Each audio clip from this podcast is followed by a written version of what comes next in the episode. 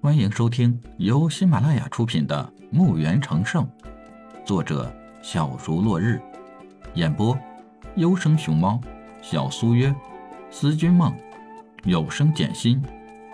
欢迎订阅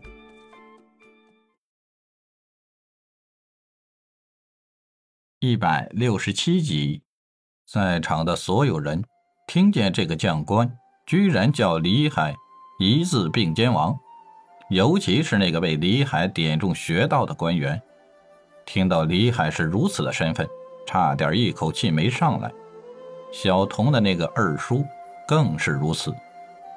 事也赶巧了，神武门的赫连长老带着几百门派弟子，由李海的四个圣级高手领到了这处院落。当人们看到是神武门的人，慌忙给这些人让开了道路。赫连见到李海。连忙下跪，神武门长老赫连参见副掌门。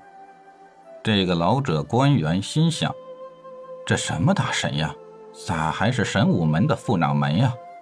我不活了！一口气没上来，就昏了过去。李海赶紧上前扶起了二人。二位客气了，微臣不敢，属下不敢。贺老怎么也见外了？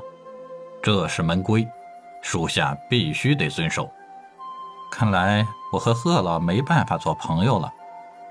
这这，那好吧，这就对嘛？将军，麻烦你派人将穆家人和这个狗官的人全部给我押来。微臣遵旨。特罗转身点兵去缉拿李海钦点的人。来来。贺老可认识这个人？小童的母亲早已给贺莲跪下。祖父安好。双眼充满了泪水，贺连也是老泪纵横，爷孙俩抱头痛哭。小童傻眼的站在那儿，不知该如何是好。小童来。是师傅。你看，这个老者是你太老爷。老太爷。小童疑惑地看着李海。不多会儿，赫连和小童的母亲不再哭泣。小童母亲叫小童过去。小童，这是你太老爷。小童乖巧的跪倒道：“老太爷，孙儿给您请安。”老赫连高兴地拉起小童，狠狠地亲了两口，抱起这个小曾孙，舍不得放手。乖。跟太老爷回家，太老爷教你武技。老太爷，我有师傅了。哪个王八蛋是你师傅？我去灭了他！小童指着李海说道：“我师傅在你身后。”赫连回头，就看到李海正在郁闷地看着他。小童，你不是玩你太老爷吧？小童很诚恳地摇摇头。李海拍拍他的肩膀。赫连无奈的要磕头下跪，李海拉住了他。你觉得我这个师傅不合格吗？哈哈哈哈哈哈！哈二人放声大笑起来。赫连走到小童母亲身边，拉着小童给李海跪下道：“属下感谢掌门大恩。”李海赶忙上前拉起了赫连：“小童，快扶起你母亲。”是师傅。小童答应一声，把母亲扶起。贺老，我啥时候成你们掌门了吗？